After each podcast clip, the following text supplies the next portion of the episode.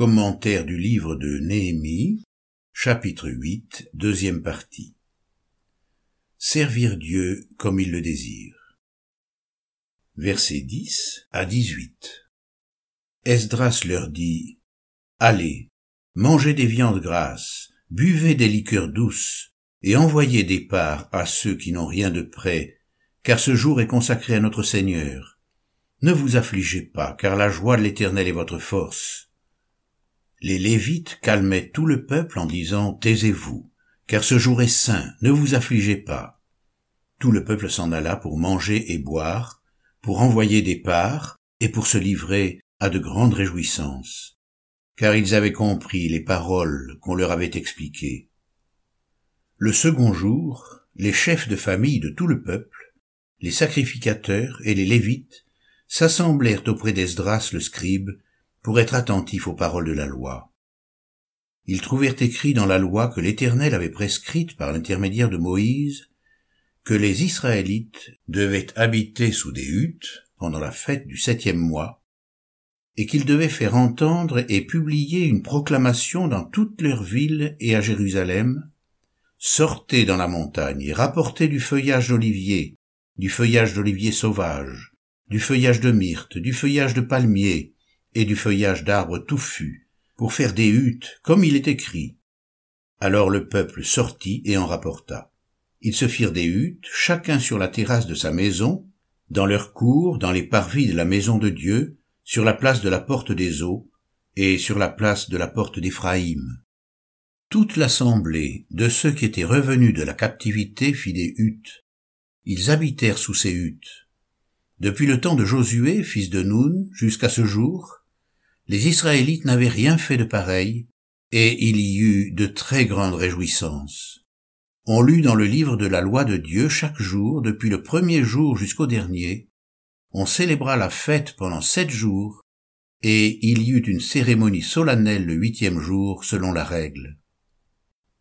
Notre raison a du mal à comprendre ce qui peut apparaître comme une véritable inconséquence dans ce qui est relaté ici.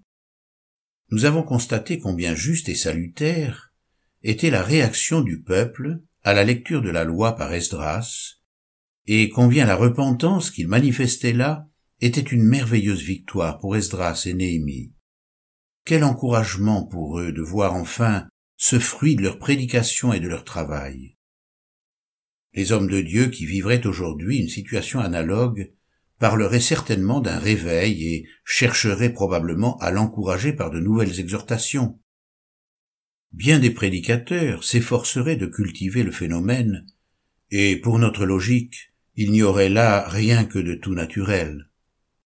Mais voici que le récit biblique semble tout à coup aller à l'encontre de tout ce que notre raison pourrait nous laisser attendre le peuple doit passer de la tristesse à la joie au moment où il importerait le plus, à nos yeux, de ne pas interrompre ce qui a été manifestement suscité par le Saint-Esprit. Nous avons peine à concevoir, dans la mesure où le cœur des Israélites a été touché par la grâce, qu'il n'est pas à persévérer dans cette disposition.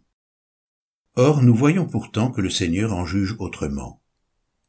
Et là où l'on se serait attendu à ce que Néhémie et ses compagnons profitent de la brèche qui s'est ouverte pour encourager l'œuvre de repentance, c'est une exhortation inverse qu'ils adressent au peuple. Verset 9.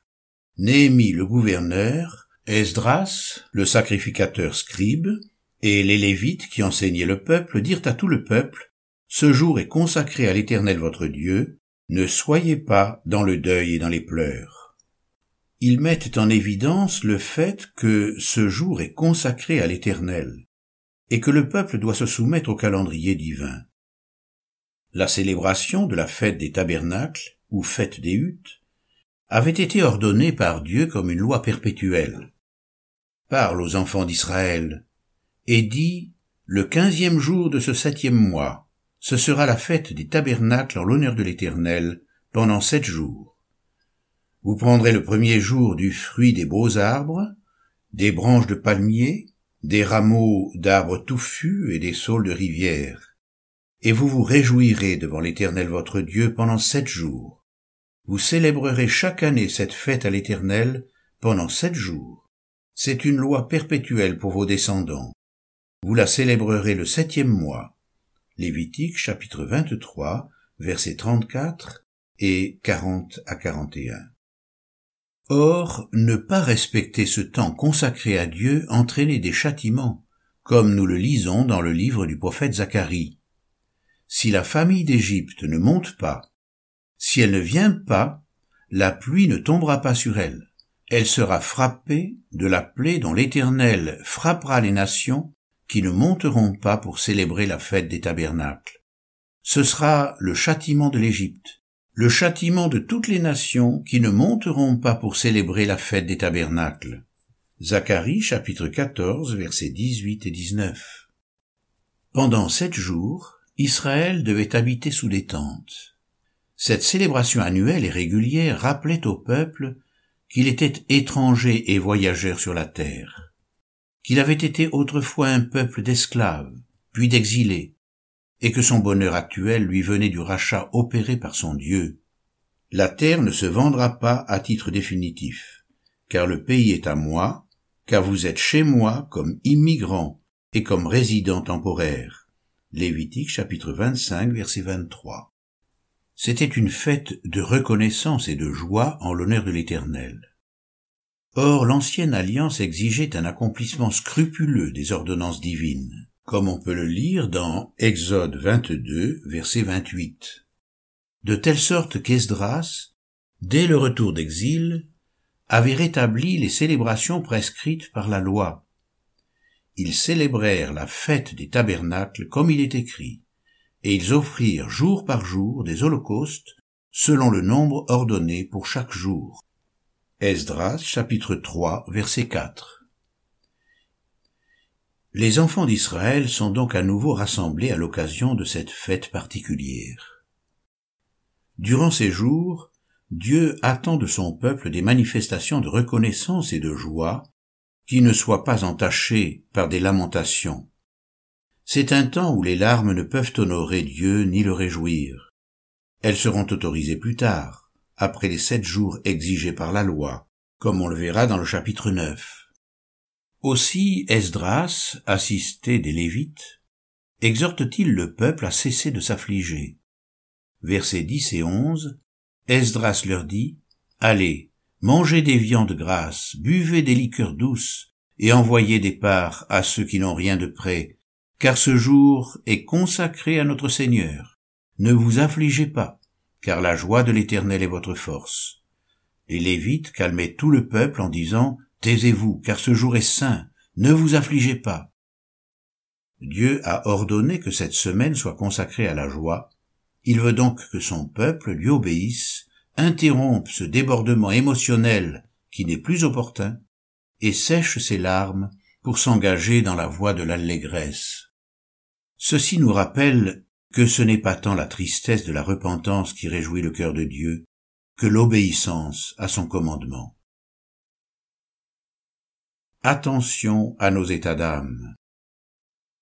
À la place du peuple, comment aurions-nous reçu cet ordre?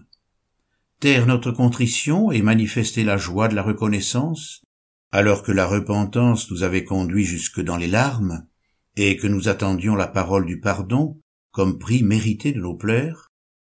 N'aurions-nous pas été frustrés par le sentiment que nos larmes n'auraient été ni reçues ni comprises, et par l'inutilité de notre humiliation et de nos chagrins Nous pourrions bien comprendre qu'une telle réaction aurait pu saisir le peuple à l'ordre d'Esdras et de Néhémie, de faire cesser leurs larmes et de se réjouir en l'honneur de l'Éternel. La réaction à la fois inattendue et édifiante qu'ont eue alors les Israélites nous surprend d'autant plus. Verset 12. Tout le peuple s'en alla pour manger et boire, pour envoyer des parts et pour se livrer à de grandes réjouissances. Car ils avaient compris les paroles qu'on leur avait expliquées. Laissons-nous reprendre par cette compréhension et cette obéissance du peuple, car elle ne va pas dans le sens des réactions naturelles qui peuvent être si contradictoires. Nous pouvons par exemple ressentir de la colère lorsque, étant éprouvés, nous en venons à considérer l'expression du bonheur des autres comme une offense à notre malheur. Mais la colère peut aussi nous saisir dans la situation inverse, lorsque nous sommes réjouis et que nous ne supportons pas les rabat-joie ou les troubles fêtes. Cet épisode du livre de Néhémie permet de saisir un enseignement précieux. L'homme naturel est très attaché à ses sentiments. Il aime qu'on partage ses émotions et désire constamment monopoliser l'attention sur lui-même. Son égocentrisme lui fait toujours considérer les choses au travers de sa propre expérience. Ainsi, il suffit qu'il soit dans les larmes pour qu'il s'attende plus ou moins inconsciemment à ce que les autres pleurent aussi. Et quand il se réjouit, il lui semble instinctivement normal que les autres soient dans la joie. Et tout se passe souvent comme si ses joies ou ses peines étaient outragées par ceux qui vivent l'inverse, comme si ce qu'il expérimente dans son fort intérieur était la seule vérité. En fait, il ne peut y avoir de bien fondé quelconque en dehors de sa propre expérience. Dans l'épisode qui nous occupe, par contre, l'attitude des enfants d'Israël est véritablement spirituelle, car elle n'a pas été dominée par leur état émotionnel, mais au contraire, l'obéissance a été le premier fruit de repentance. Ce qui réjouit le cœur de Dieu ici, c'est qu'il l'honore dans la soumission, en célébrant par la reconnaissance et la louange la fête des tabernacles telle qu'il l'a instituée. Ceci nous rappelle deux enseignements. En premier lieu, la vie des enfants de Dieu ne doit pas être dirigée par leurs états d'âme. En second lieu, le croyant trouve sa force non pas dans l'accomplissement de ses propres désirs, mais dans l'obéissance à la volonté de Dieu. Car alors, la joie de l'Éternel est sa force. L'homme ne vivra pas de pain seulement, mais de toute parole qui sort de la bouche de Dieu. Matthieu chapitre 4 verset 4.